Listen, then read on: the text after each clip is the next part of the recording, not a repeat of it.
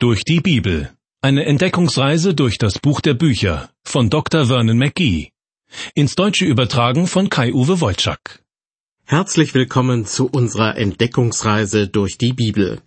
Zurzeit sind wir dabei, das Matthäusevangelium Schritt für Schritt näher kennenzulernen. Heute erreichen wir gewissermaßen ein Kernstück dieses Evangeliums, die Bergpredigt. Dieser Name hat nichts mit dem Inhalt zu tun, sondern mit dem Ort, an dem Jesus gepredigt hat.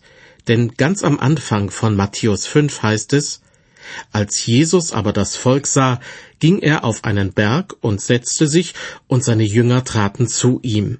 Und er tat seinen Mund auf und lehrte sie. Die Bergpredigt ist in dieser Form nur im Matthäusevangelium überliefert und umfasst drei Kapitel, nämlich die Kapitel fünf bis sieben. Einzelne Passagen daraus finden sich aber auch in den anderen Evangelien, was daran liegen mag, dass Jesus bestimmte Aussagen und Gleichnisse immer wieder einmal in seinen Predigten verwendet hat. Bevor wir uns die Bergpredigt Vers für Vers genauer anschauen, möchte ich Ihnen in dieser Sendung zunächst einen Überblick über die ganze Bergpredigt anbieten.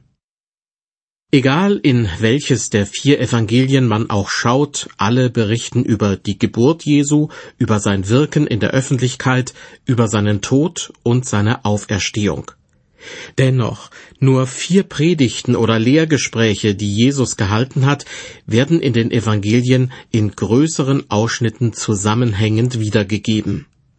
Das Matthäusevangelium greift drei davon auf, und zwar erstens die Bergpredigt in den Kapiteln fünf bis sieben. Zweitens eine Sammlung von Gleichnissen über das Reich Gottes in Kapitel 13. Und drittens die sogenannte Ölberg- oder Endzeitrede Jesu in den Kapiteln 24 und 25.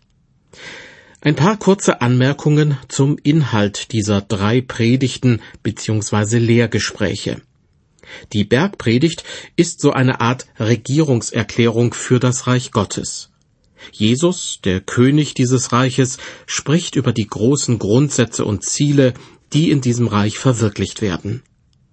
Die Gleichnisse aus Kapitel 13 versuchen zu erklären, wie es mit dem Reich Gottes weitergeht, nachdem Jesus von vielen Menschen nicht als König dieses Reiches anerkannt wurde. In einem der Gleichnisse wird das Reich Gottes beispielsweise mit einem Senfkorn verglichen, das erst einmal so winzig ist, dass es leicht übersehen wird. Und schließlich die Ölberg- oder Endzeitrede Jesu. Sie ist eine prophetische Rede, denn sie handelt von der Endzeit und wie sich das Reich Gottes uneingeschränkt entfalten wird. Der Vollständigkeit wegen möchte ich auch noch den vierten Bibeltext nennen, der als großer, zusammenhängender Block in den Evangelien erkennbar ist. Dabei handelt es sich um die sogenannten Abschiedsreden Jesu, die in dieser Form ausschließlich im Johannesevangelium zu finden sind, und zwar in den Kapiteln 13 bis 17. Hier gibt Jesus seinen Jüngern Hinweise, welche Bedeutung zum Beispiel sein Tod, seine Auferstehung und seine Himmelfahrt für sie haben. Ohne diese Abschiedsreden würde es auch uns in der heutigen Zeit schwerfallen, manche Ereignisse von damals richtig zu deuten. Zurück zur Bergpredigt im Matthäusevangelium, die drei ganze Kapitel umfasst. Einzelne Abschnitte daraus finden sich auch in den anderen Evangelien. Das ist nicht weiter verwunderlich, denn bestimmt hat Jesus über die Themen, die in der Bergpredigt vorkommen, recht häufig gepredigt. Mal hat er ein einzelnes Gleichnis mehrfach verwendet, mal auch größere Abschnitte oder vielleicht sogar eine ganze Predigt. Darüber hinaus hat er seinen Jüngern bestimmte geistliche Wahrheiten immer wieder eingeschärft und sie auch manchmal in verschiedene Erzählungen oder Gleichnisse verpackt. Eine auffällige Parallele zur Bergpredigt gibt es im Lukasevangelium Kapitel 6. Hier findet man einige Themen wieder, so dass man auf die Idee kommen könnte, es handle sich um einen gekürzten Bericht über die Bergpredigt, beziehungsweise um eine gekürzte Zusammenfassung des Inhalts. Doch der Evangelist Lukas schiebt solchen Spekulationen einen Riegel vor, indem er am Anfang berichtet, und Jesus ging mit seinen Jüngern hinab und trat auf ein ebenes Feld. Auf diesem ebenen Feld hielt er dann natürlich nicht seine Bergpredigt, sondern die sogenannte Feldrede. Ganz offensichtlich fand sie statt an einem anderen Ort und zu einem anderen Zeitpunkt. Übrigens, auch wenn die Bergpredigt im Matthäusevangelium drei Kapitel umfasst und damit relativ umfangreich ist, so dürfte es sich auch hier um eine Zusammenfassung handeln. Allein von der Länge her wäre es sonst eine überaus kurze Predigt gewesen. Vermutlich hat sich Matthäus beim Niederschreiben auf die Passagen beschränkt, die zum Beispiel auch für uns heute noch wichtig sind. Ohne Frage gehört die Bergpredigt mit zu den bekanntesten Teilen des Neuen Testaments. Auch viele Nichtchristen kennen die Bergpredigt wenigstens vom Namen her. Aber welchen Stellenwert hat sie tatsächlich für den christlichen Glauben? Ich stelle diese Frage, weil es hierzu recht unterschiedliche Meinungen gibt. Ich kenne Theologen, für die ist die Bergpredigt das eigentliche Evangelium. Ja, ich habe mal jemanden gekannt, mit dem ich jahrelang Handball gespielt habe und der das ganze Evangelium auf einen einzigen Satz aus der Bergpredigt zusammengedampft hat. Nämlich auf den Satz, alles nun, was ihr wollt, dass euch die Leute tun sollen, das tut ihnen auch. Dieser Satz ist vielen als die goldene Regel bekannt. Und weil Jesus zu diesem Satz noch hinzugefügt hat, das ist das Gesetz und die Propheten, fühlte sich mein Sportkamerad sogar im Recht. Doch mit Verlaub gesagt, das hört sich zwar gut durchdacht und zeitgemäß an, dass man das Evangelium auf einen einzigen Satz reduziert, aber es ist nichts weiter als frommer Unsinn. Denn die Frage ist nicht, ob man die Bergpredigt gut findet und an sie glaubt, sondern ob man dazu in der Lage ist, ihre Regeln und Gebote in die Tat umzusetzen. Darüber wird später noch zu reden sein. Zuerst will ich aber noch begründen, warum ich es für falsch halte, die Bergpredigt als das Herzstück des ganzen Evangeliums anzusehen. Ganz einfach. Weil zum Beispiel der Tod Jesu Christi und seine Auferstehung mit keinem Wort erwähnt werden. Und darauf kommt es wirklich an. Lassen Sie mich an dieser Stelle den Apostel Paulus zitieren. Im ersten Korintherbrief Kapitel 15 schreibt er, ich erinnere euch aber, liebe Brüder, an das Evangelium, das ich euch verkündigt habe. Und dann erklärt er, worin dieses Evangelium, die frohe Botschaft besteht. Nicht aus dem, was in der Bergpredigt steht, sondern dass Christus gestorben ist für unsere Sünden nach der Schrift und dass er begraben worden ist und dass er auferstanden ist am dritten Tage nach der Schrift. Also, bei allem Respekt vor der Bergpredigt, sie ist nicht das Evangelium und eignet sich noch nicht einmal als Bedienungsanleitung für das alltägliche Leben. Denn was die Bergpredigt den Menschen abverlangt, lässt sich nur teilweise in die Tat umsetzen. Und das ist ein ernstzunehmendes Problem. Was tun, wenn man die Gebote und Regeln Gottes nicht einhalten kann? Dann braucht man jemanden, der einem die Schuld vergibt und vor Gott Fürbitte einlegt. Jesus Christus. Soweit also mein Appell, die Bergpredigt nicht zum Kern des Evangeliums hochzustilisieren. Aber auch die Gegenposition, die gelegentlich von manchen Theologen vertreten wird, ist meines Erachtens grundverkehrt. Wie sieht diese Gegenposition aus? Nun, Manche reden über die Bergpredigt, als ob sie es mit der Beulenpest zu tun hätten. Bergpredigt? Nein, danke, signalisieren sie, weil sie den Eindruck haben, dass die Bergpredigt die Menschen in die Enge treibt und ihnen zu viel abverlangt. Einer der vielen Befürchtungen lautet, wer die Bergpredigt ernst nimmt, der befürwortet einen weltabgewandten Glauben. In gewisser Weise kann ich dieses Argument verstehen. Geben Sie einem frisch gebackenen Christen, der sich in der Bibel noch nicht gut auskennt, allein die Bergpredigt in die Hand, und er wird verzweifeln, weil er merkt, was hier verlangt wird, dem bin ich nicht gewachsen. Was ist nun aber die Lösung des Dilemmas? Für was ist die Bergpredigt denn Nütze, wenn sie weder das Herzstück des Evangeliums ist, noch ein Regelwerk, an das man sich in jeder Lebenssituation halten kann? Ich sehe es so. Die Bergpredigt enthält Regeln und Gebote, die im Reich Gottes Gültigkeit haben. Im Matthäusevangelium ist davon die Rede, dass das Reich Gottes bereits nahe herbeigekommen ist, und dennoch wartet es noch auf seine Vollendung. Nicht umsonst fürchtete sich König Herodes vor dem neugeborenen König der Juden, denn mit seiner Geburt nahm dieses Reich Gottes langsam Gestalt an. Doch später musste Jesus miterleben, wie er von seinen Glaubensbrüdern abgelehnt und dann sogar ans Kreuz geliefert wurde. Erst wenn Jesus Christus ein zweites Mal zurück auf die Erde kommt, wird er das Reich Gottes vollenden. Dann wird die Zeit kommen, im sogenannten tausendjährigen Friedensreich, dass die Gebote und Regeln der Bergpredigt ohne Einschränkung Gültigkeit haben. So interpretiere ich jedenfalls die Aussagen der Bibel. Dennoch hat die Bergpredigt auch schon jetzt gewisse Auswirkungen auf mein Leben. Wenn ich als Christ die Bergpredigt lese, weckt das in mir die Sehnsucht nach einem Leben, das voll und ganz den Maßstäben Gottes entspricht. Die Bergpredigt bringt mich dazu, Gott um seinen Heiligen Geist zu bitten, so dass ich manche Dinge bereits mit seiner Hilfe in die Tat umsetzen kann. Und die Bergpredigt fordert mich heraus, die Regeln und Gesetzmäßigkeiten dieser Welt nicht für das Wichtigste im Leben zu halten. Was bringt es aber, in der Kirche, auf der Kanzel oder im Hauskreis über die Bergpredigt zu reden? Ich persönlich möchte damit anderen Menschen auf sehr behutsame Weise zeigen, dass sie von sich aus den Ansprüchen Gottes nicht genügen können. Das ist nichts Erfreuliches. Damit kann man sich richtig unbeliebt machen, denn jeder Mensch möchte doch lieber hören, welche Vorzüge man an ihm schätzt aber es führt kein Weg daran vorbei. Jeder Mensch soll erkennen, wie er vor Gott dasteht.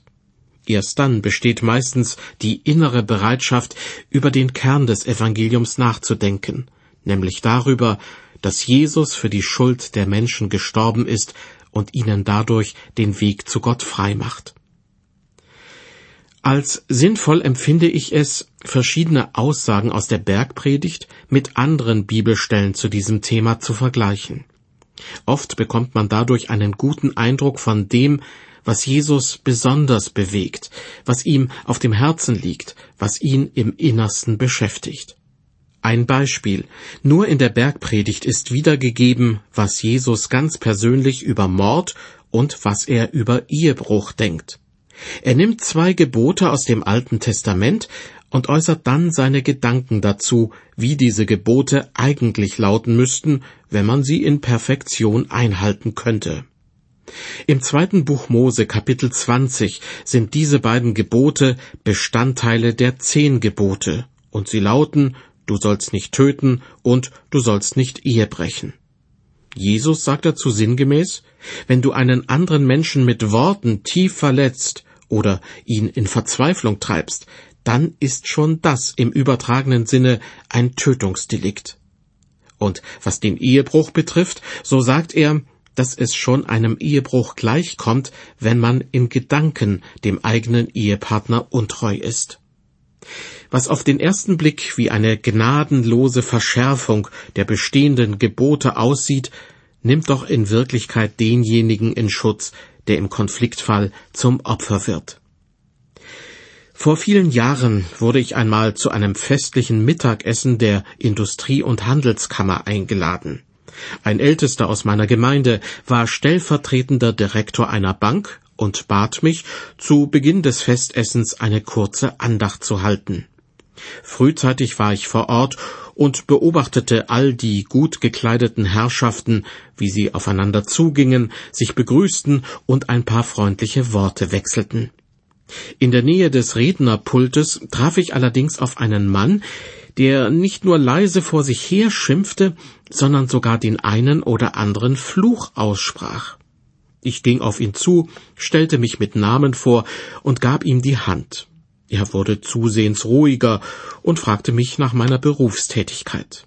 Erstaunt nahm er zur Kenntnis, dass ich weder Geschäftsmann noch Banker bin, sondern Pastor. Sofort entschuldigte er sich für die groben Worte, die ich kurz zuvor zufällig vernommen hatte. Bei mir müssen Sie sich nicht entschuldigen, entgegnete ich, bitten Sie lieber Gott um Vergebung.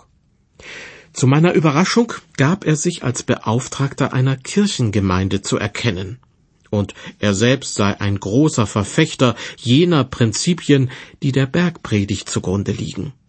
Ach, entgegnete ich, dann haben Sie sich aber eine wunderbare Religion ausgesucht. Halten Sie sich denn auch daran? Dann zählte ich einige Punkte aus der Bergpredigt auf, unter anderem, dass man einen Mitmenschen in gewisser Hinsicht schon dann tötet, wenn man ihn mit schlimmen Worten verletzt, und dass eine Ehe schon dadurch gebrochen wird, wenn man seinem Ehepartner in Gedanken untreu wird. Mein Gesprächspartner war überrascht. So hatte er die Dinge noch nie gesehen. Anschließend sagte ich zu ihm, wie Sie merken, können Sie die Gebote der Bergpredigt niemals einhalten.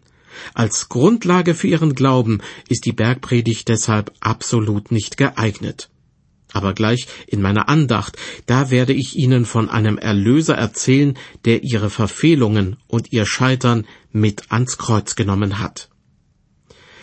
Was aus dem Mann damals geworden ist, weiß ich nicht. Das Einzige, was ich über ihn gehört habe, war, dass er neben seiner Frau zu Hause auch noch eine Geliebte im Büro hatte. Gut, dass ich das vorher nicht wusste. Vielleicht hätte ich es dann nicht gewagt, das Gebot, du sollst nicht Ehe brechen, zu erwähnen. Ich hoffe, ich konnte mit meinen Ausführungen ein wenig deutlich machen, dass die Bergpredigt ein sehr wichtiger Teil des Matthäusevangeliums ist. Aber wenn wir mit falschen, überzogenen Erwartungen an diesen Text herangehen, wenn wir die Bergpredigt zum Kern des Evangeliums hochstilisieren, dann werden wir unnötig enttäuscht. Wie bereits gesagt, handelt die Bergpredigt vom Reich Gottes. Wir erfahren, wer und was zum Reich Gottes dazugehört, welche Regeln dort gelten werden, durch welche Beschaffenheit es sich von den anderen Reichen dieser Welt unterscheidet. Meines Erachtens kann man die Bergpredigt in vier Abschnitte aufteilen. Matthäus 5, Verse 1 bis 16, wer zum Reich Gottes dazugehört. Dann Matthäus 5, Verse 17 bis 48, das Reich Gottes und das alttestamentliche Gesetz. Matthäus 6, die Bürger des Reiches Gottes und ihr Verhältnis zu Gott. Und Matthäus 7, die Bürger des Reiches Gottes und ihr Verhältnis zu anderen Menschen. Die Bergpredigt beginnt mit den sogenannten Seligpreisungen. Sie fangen alle an mit der Formulierung Selig sind oder Selig seid ihr und nicht etwa mit der Aufforderung Wenn ihr selig sein wollt, dann tut dies und das. Die Seligpreisungen führen uns vor Augen, was das für Persönlichkeiten sind, die zum Reich Gottes dazugehören. Zwei Informationen gleich im ersten Vers von Kapitel 5 sind wichtig. Jesus hat seine Predigt auf einem Berg gehalten, deshalb der Name Bergpredigt. Und er hat sich mit seinen Jüngern dorthin zurückgezogen. Das heißt, mit seiner Bergpredigt wollte er nicht eine große Menschenmenge ansprechen, sondern diejenigen, die ohnehin schon zu ihm gehörten. In den Versen eins bis drei wird berichtet, als er aber das Volk sah, ging er auf einen Berg und setzte sich, und seine Jünger traten zu ihm. Und er tat seinen Mund auf, lehrte sie und sprach, Selig sind, die da geistlich arm sind, denn ihrer ist das Himmelreich. Die Situation wirkt ein bisschen eigenartig. Jesus sieht eine größere Menschenmenge und zieht sich mit seinen Jüngern zurück. Was ihn dazu gebracht hat, wissen wir nicht. Möglicherweise gibt es dafür einen ganz einfachen Grund. An mindestens einer Stelle im Neuen Testament wird berichtet, dass Jesus müde war und deshalb eine Pause einlegen musste. An anderen Stellen wiederum wird deutlich, dass er zwischendurch ein ruhiges Plätzchen aufsuchte, zum Beispiel um sich mit seinen Jüngern zu unterhalten. Dieses sich zurückziehen inklusive Jüngerschulung, so möchte ich es ausdrücken, war einfach notwendig und kam später wiederum den anderen Menschen zugute. Daraus ergibt sich die Frage, welche unmittelbaren Auswirkungen die Bergpredigt auf Menschen hat, die in der Gegenwart Christen werden. Können sie dann das Reich Gottes so erleben, wie Jesus es hier schildert? Erleben sie ein Reich, in dem die Bergpredigt bereits Gültigkeit hat? Nein, würde ich sagen. Das Reich Gottes ist zwar schon nahe herbeigekommen, wir erleben, wie es sich entfaltet, aber es ist noch in einem Zustand, den man mit einer ausgesäten Saat vergleichen kann. Christen sollen sich zwar daran beteiligen, diese Saat weiter auszustreuen, aber erst wenn Jesus irgendwann in der Zukunft ein zweites Mal auf diese Welt kommt, wird er die Saat aufgehen lassen und das Reich Gottes zur Entfaltung bringen. Schauen wir uns noch die erste Seligpreisung im Matthäusevangelium ein bisschen genauer an. Selig sind, die da geistlich arm sind, denn ihrer ist das Himmelreich, heißt es in Vers 3. Wie man geistlich arm wird, steht nicht hier. Es wird einfach vorausgesetzt, dass die angesprochenen Personen zu diesem Kreis gehören. Vermutlich sind damit Menschen gemeint, die wegen ihres Glaubens auf Geld und Karriere verzichten und deshalb geistlich arm sind. Oder die auf Geld und Ruhm zumindest keinen großen Wert legen. In den zwölf Versen, die zu den Seligpreisungen gehören, findet man übrigens neunmal den Ausdruck selig sind. Damit unterscheidet sich die Bergpredigt ganz und gar von einer anderen, einer alttestamentlichen Bergpredigt. Vielleicht kennen Sie diese Geschichte. Im fünften Buch Mose und im Josua Buch wird darüber berichtet. Als das Volk Israel den Jordan überquert hatte, um das Land Kanaan für sich einzunehmen, baute Josua auf dem Berg Ebal einen Altar. Dann wurde das Volk in zwei Hälften aufgeteilt. Die eine Hälfte musste sich am Fuß des Berges Ebal, die andere am Fuß des Berges Garizim aufstellen. Vom Berg Garizim herab wurden Segensworte gerufen, die dann in Erfüllung gehen sollten, wenn die Israeliten gehorsam sind. Vom Berg Ebal dagegen wurden Fluchworte verkündet als Androhung für den Fall des Ungehorsams. Solche Androhungen gibt es in der Bergpredigt des Matthäusevangeliums in keiner Weise. Ja, es ist nicht einmal die Rede davon, dass jemand gegen irgendwelche Gebote verstoßen könnte. Denn wenn das Reich Gottes vollkommen da ist, dann ist die Zeit der Gebote und Gesetze vorbei. Sie merken, dieser Zustand, den die Bergpredigt uns vor Augen malt, ist noch nicht erreicht. Wir leben noch in einer ganz anderen Welt. Aber wenn Jesus eines Tages wiederkommt, dann wird dieser Zustand Realität werden. Dass dieser Fall ganz gewiss eintreten wird, steht für Jesus außer Frage. Und deshalb spricht er seine Jünger bereits jetzt wie Bürger und wie Erben des Reiches Gottes an eine Würde, die auch heute jedem zuteil wird, der sein Leben Jesus Christus anvertraut. Schauen wir uns jetzt mit Vers 4 die nächste Seligpreisung an. Jesus spricht, Selig sind, die da Leid tragen, denn sie sollen getröstet werden. Diese Aussage findet man sinngemäß auch an vielen anderen Stellen der Bibel. Dass traurige Menschen getröstet werden, scheint ein Herzensanliegen Gottes zu sein. Im Buch des Propheten Zephania heißt es zum Beispiel an die Israeliten gerichtet, ich will in dir übrig lassen ein armes und geringes Volk, die werden auf des Herrn Namen vertrauen. Und zwei Verse weiter heißt es dann, Jauchze, du Tochter Zion, frohlocke Israel, freue dich und sei fröhlich von ganzem Herzen, du Tochter Jerusalem. Denn der Herr hat deine Strafe weggenommen und deine Feinde abgewendet. Ich komme zur nächsten Seligpreisung, Matthäus 5, Vers 5. Selig sind die Sanftmütigen, denn sie werden das Erdreich besitzen. Auch an dieser Stelle merkt man, dass vom Reich Gottes die Rede ist, das noch immer auf seine Vollendung wartet. Denn die Aussage, dass die Sanftmütigen das Erdreich besitzen werden, ergibt keinen Sinn, wenn man an die jetzigen Verhältnisse denkt. Nicht die Sanftmütigen, sondern die Mächtigen sind diejenigen, die zurzeit noch das Erdreich besitzen. Übrigens bezeichnet sich Jesus selbst einmal als sanftmütig. In Matthäus 11 wird er mit den Worten zitiert, Nehmt auf euch mein Joch und lernt von mir, denn ich bin sanftmütig und von Herzen demütig. So werdet ihr Ruhe finden für eure Seelen. Nun fragen Sie sich vielleicht, wie gut sind die Erfolgsaussichten, wenn ich mir vornehme, ab sofort nur noch sanftmütig und demütig zu sein? Nun, diesen Versuch sollten Sie erst gar nicht unternehmen. Denn sobald uns das auch nur ansatzweise gelingen würde, wären wir gewiss stolz auf unsere Leistung, und schon wäre die Demut wieder dahin. Sanftmütig und von Herzen demütig zu werden, das kann nur der Heilige Geist in uns schaffen. Über das, was der Heilige Geist in einem Menschenleben bewirken kann, schreibt Paulus im Galaterbrief, die Frucht aber des Geistes ist Liebe, Freude, Friede, Geduld, Freundlichkeit, Güte, Treue, Sanftmut und Keuschheit.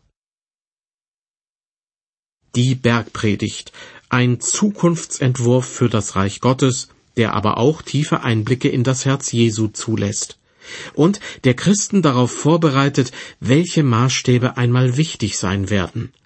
Der Versuch, jetzt schon in vollem Umfang nach den Regeln der Bergpredigt zu leben, ist allerdings zum Scheitern verurteilt.